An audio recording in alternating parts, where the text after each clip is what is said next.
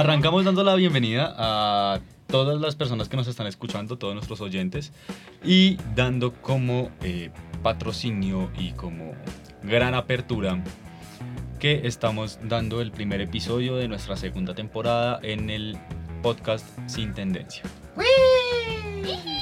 Y para celebrarlo vamos a hablar acerca de un tema bastante chévere, bastante interesante, que de pronto muchos hemos eh, realizado actividades así, o de pronto pues muchos han visto películas de este, de, de- de este género. Eh, vamos a hablar acerca de stop motion. Y para eso tenemos a uno de los mejores expertos de la agencia Sí. en stop motion que se llama Julián. Hablemos con Julián. ¡Novena! Julián, por favor, este episodio. Ay, disculpe, qué pena que el que su merced dirigió se dañó. Oiga, sí, dirigí un episodio y se me dañó. Toca volver a grabarlo porque ese día me, me lucí. Después, algún día. ¡Me lucí! Un día estos que no se oye. Ah, Bueno, muy bien, entonces, stop motion para empezar, ¿qué es? Es la técnica de sucesión de fotografías a un objeto estático para generar la ilusión de movimiento. Claros hasta ahí. ¿Sí, muchachos? Sí. Muy bien. Sí, señor.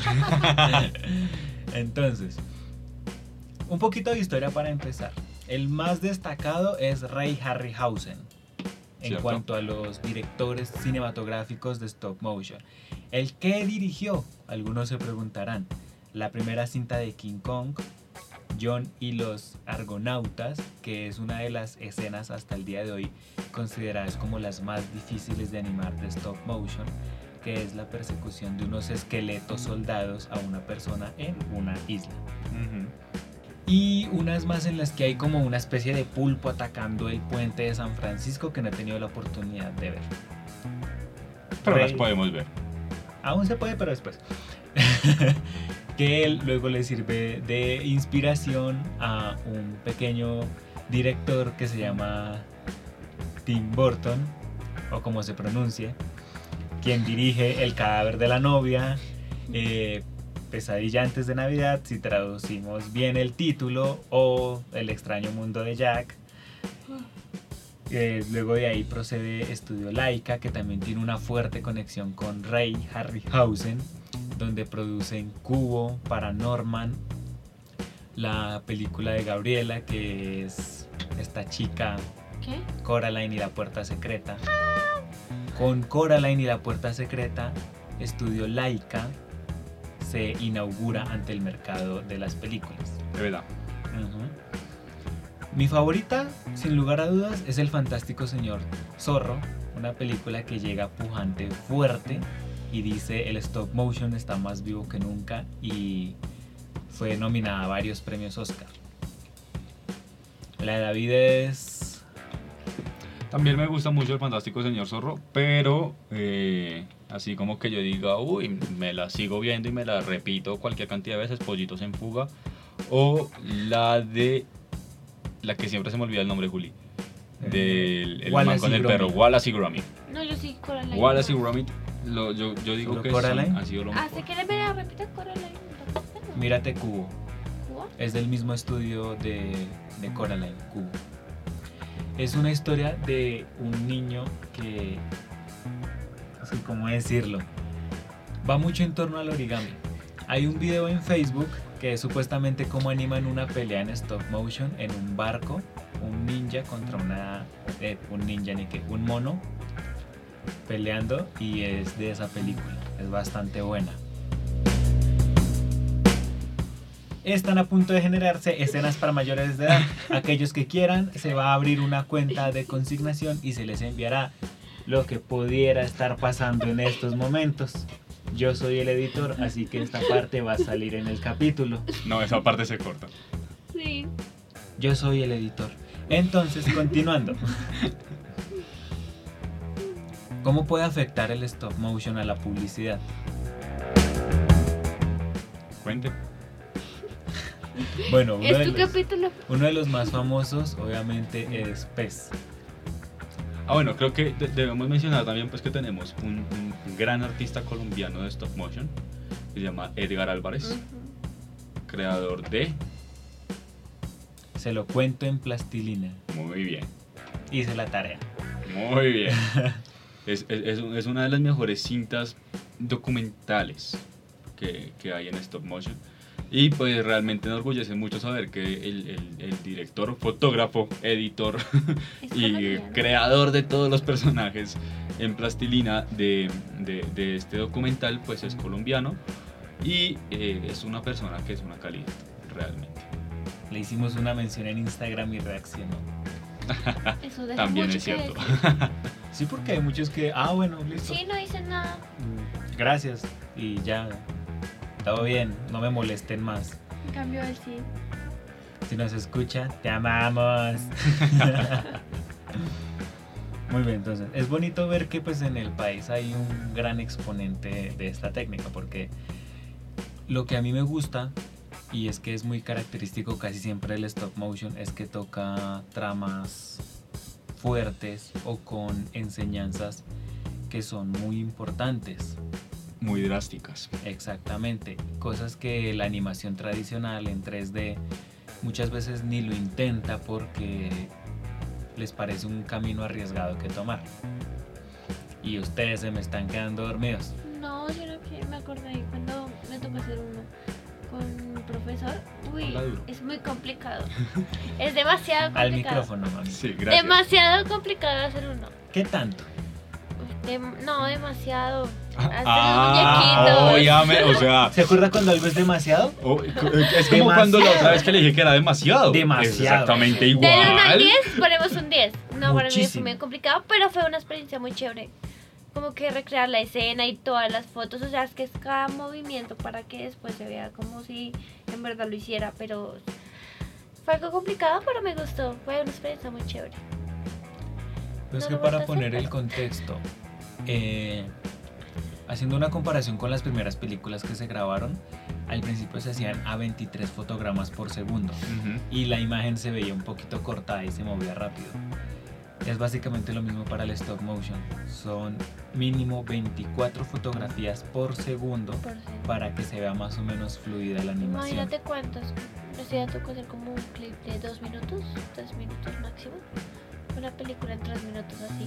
Y yo hice como una escena de mujeres al límite. Sí. Que la hermana se metía con el esposo de la mujer y así. Imagínense esa escena. Pero mujeres al límite o mujeres asesinas. Al- Ah, pues lo asesinó, pero no.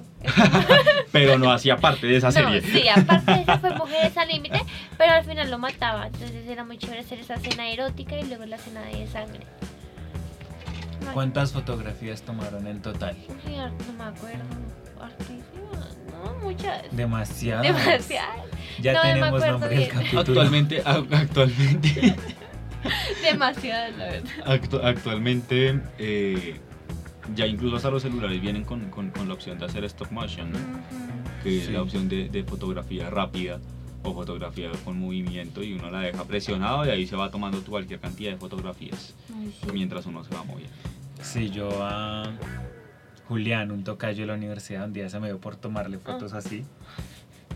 Me prestó el celular cinco minutos y le llené la el mío también lo llenó muchas así. veces así de fotos. ¿Quién? ¿A usted o fue Sol? Sol era Uy, la lo que confundieron con Sol. Yo le enseñé a Sol. Uy, entonces sí fue él. palabras. Es que Sol coge los celulares y empieza a llenar ese celular de fotos. Pero no le hice la de Julián, la le llené el celular con 1500 fotos. Uy, Y todas era yo haciendo símbolos de paz. paz y amor. Ajá. Retomando, aplicándolo a la publicidad. Se puede hacer stop motion y generar una campaña de gancho fuerte. Totalmente, Claro que no, sí. totalmente.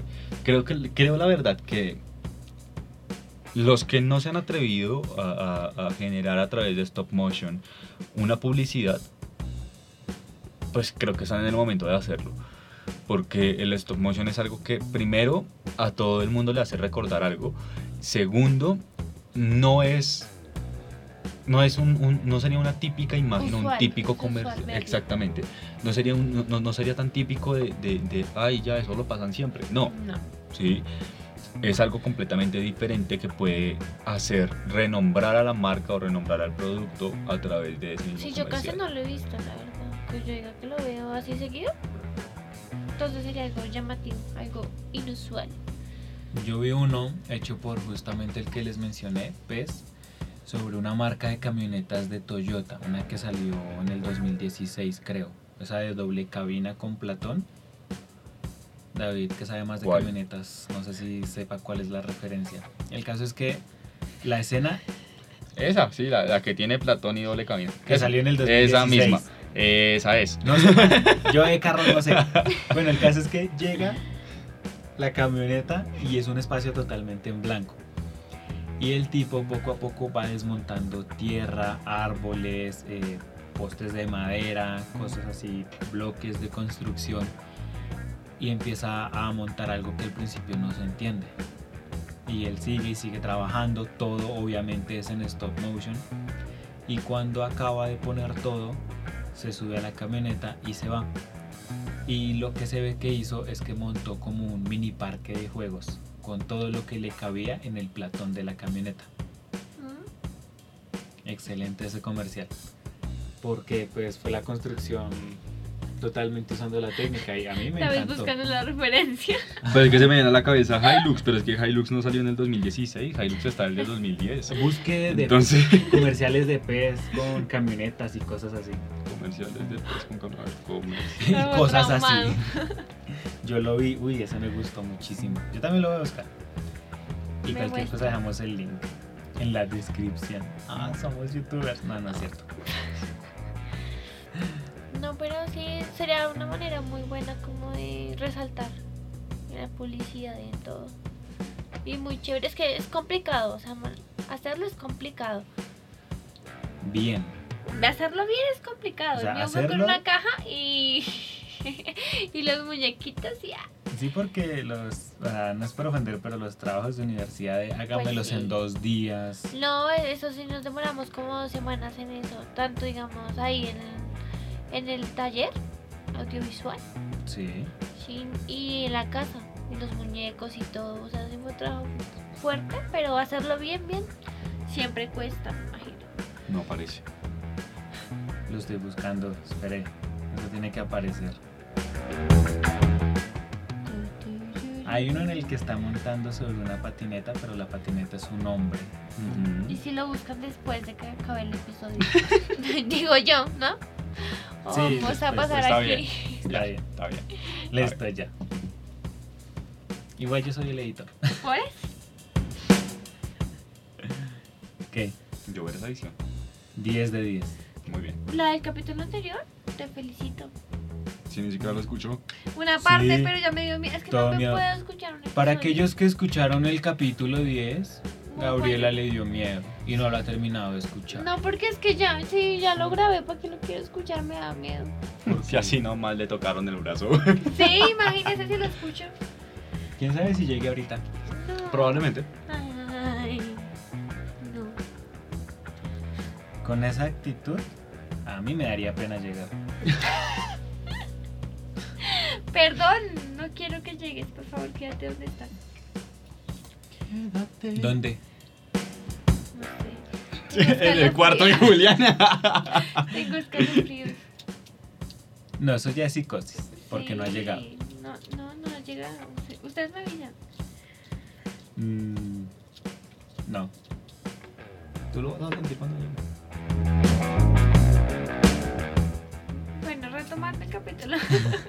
Esto ya no es de miedo. Listo, continuemos. Entonces,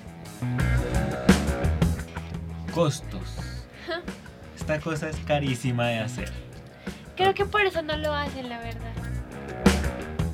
Es Retomando un ejemplo, eh, El extraño mundo de Jack, aunque siempre que lo digo me da pena esa traducción tan mala. Si no estoy mal, me puedo estar equivocando, hace mucho no repaso números. 95 millones de dólares invertidos en equipos de cámara, luces, maquetas y personajes. Por ejemplo, el personaje... ¿Para recrear toda la película? Sí. Uy, no sea pendejo. Jack Skellington requería un total de 150 caras, si no estoy mal. Se inventaron una máquina para tomar las fotografías dentro de la maqueta porque era muy grande. Y por debajo de la maqueta habían túneles para que el equipo de los que estaban encargados de cambiar la posición a los personajes y las caras pudieran meterse por ahí, salían por una compuerta, hacían los cambios, se agachaban y otra vez fotografía. Qué fuerte, Ay, qué fuerte. Pero digamos, listo, digamos, Ga- Gaby dice como, como, creo que por eso no lo hacen. ¿Qué sale más caro? Hacer un stop, ay, perdón, Rick. ¿Qué sale más caro? Hacer un stop, ah. Démelo. ¿Qué sale, más- ¿Qué sale más caro? ¿Hacer un stop motion o pagarle a un actor o un presentador para que diga que Son 10 es la mejor bebida que ha tenido en su vida? y Pero otra vez vamos a hablar de koala. De- digamos que se va más por ese lado, pero es algo muy. ¿Cómo decirlo? Es tan genérico que se olvida muy fácilmente.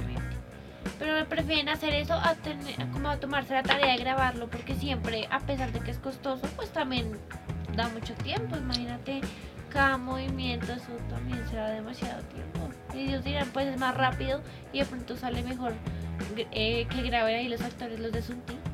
El nuevo Sunti, no sé qué, siempre los mismos actores. Diciéndote que es la mejor bebida para tu familia. Y que no es dañina. O sea, en conclusión sería como, ¿para qué se debe tener la oportunidad de ser nominados a un Gold Lion si Sí, podemos decirle a la gente que. Sonti vale 700 pesos? Sí, Sí. y que es delicioso para tu familia y que viene más sabores y que hay uno de piña, creo que es. No, eh, ya me ¿Y acordé. usted qué es que le va a hacer publicidad aquí a Sonti gratis o qué? Limón no sé qué cosas. Limón mandarino. Esa cosa. Esta cosa. Hay uno de piña, pero eso fue frutiño. Limón mandarino. Oh, vienen dos frutas. Ay, Sí, ay. por eso mismo, o sea, no se ve algo diferente. Pero no se van a meter por otro lado, siempre hacen lo mismo. El reto es hacer cosas nuevas. Ujú. No si va a salir por el mismo valor, no. Pero o sea, si se va a salir por el mismo costo, pues mejor hago un stop. Me queda más fácil, me queda más lindo. No, la idea sería, si tengo el presupuesto, asumo el reto. Mm, Es como cambiar, Sí, no sí, seguir como Sí, ahí. porque pues se necesita presupuesto. Igualmente hay eh, producciones de stop motion que no son de mucho presupuesto, pero igualmente son muy buenas. Si uno busca en YouTube eh, así stop motion, le van a aparecer casi siempre eh, producciones de personas que cogen, eh, por ejemplo, utensilios de la habitación, maquillaje y cosas así, y los cortan y los tratan como si fuera comida. Es lo más común de ver y eso tampoco requiere de mucho. Aunque eso no va mucho el tema publicitario, pero da el ejemplo de que no siempre se, ¿Se necesita mucho. Ujú. Si quiero algo grande, un proyecto fuerte, pues sí necesito bastante presupuesto, pero con poco también se puede hacer bastante. Se necesita es una iluminación constante y una cámara decente. Sí. bueno, Ah, sí. ya perdí. Tranquila. Sin edición, sin fotografía, sin luces. ¿A qué dedicas tu vida, Gabriela? Ay, llorar. Por los ex. Ay, llorar por mi sexo. Mentiras, no. No, mentiras por mis malos gustos. En cada episodio tienen que recordarme eso, ¿no se han dado Sí. cuenta? Y esa segunda temporada va a ser mejor. Sí, Siguiente capítulo vamos a hablar acerca de los malos gustos de Gabriela. Mm, Menos mal que el episodio que grabamos ahí decía nombres. ¿Quién, David? Sí, Ah, él dijo un nombre. Néstor. Ah, Se acordó, él él se le olvida todo. A mí se me olvidan los nombres. Hoy no. Menos mal. Uy, en el capítulo que regrabemos de Gabriela, fuerte los nombres. No, por favor. Fuerte, fuerte. Bueno, la vaina. Y Yo creo que por presupuesto sale, sale mejor el tema de lo de los actores. Sin embargo, lo que dice Julia es cierto. La parte de... de- pues Sí, yo prefiero mil veces que te- tener un- un- una muy buena audiencia, poder ser nominado a, a, no sé, la mejor publicidad desarrollada en Colombia, alguna vaina. Pues sale un poco mejor el tema de hacer stop motion. Lo que pasa es que el stop motion se quedó simplemente en, esa, en ese género cinematográfico y no se le ha dado una trascendencia más. O sea, animarse a generar, por ejemplo, videos musicales. ¿Por qué no? Pollitos en Fuga tiene una banda. ¿por qué no hacer videos musicales a través de, de, de stop motion? Me parecería genial, por ejemplo. Creo que uno de los principales problemas sería que para producir un solo video se necesitaría demasiado tiempo. Y la gente está acostumbrada a recibir contenido multimedia de forma masiva. Todo el tiempo, deme, deme, deme. Y pues para recibir contenido así se necesitaría un poquito más de paciencia. Bueno, Ese sería de pronto uno de los contras.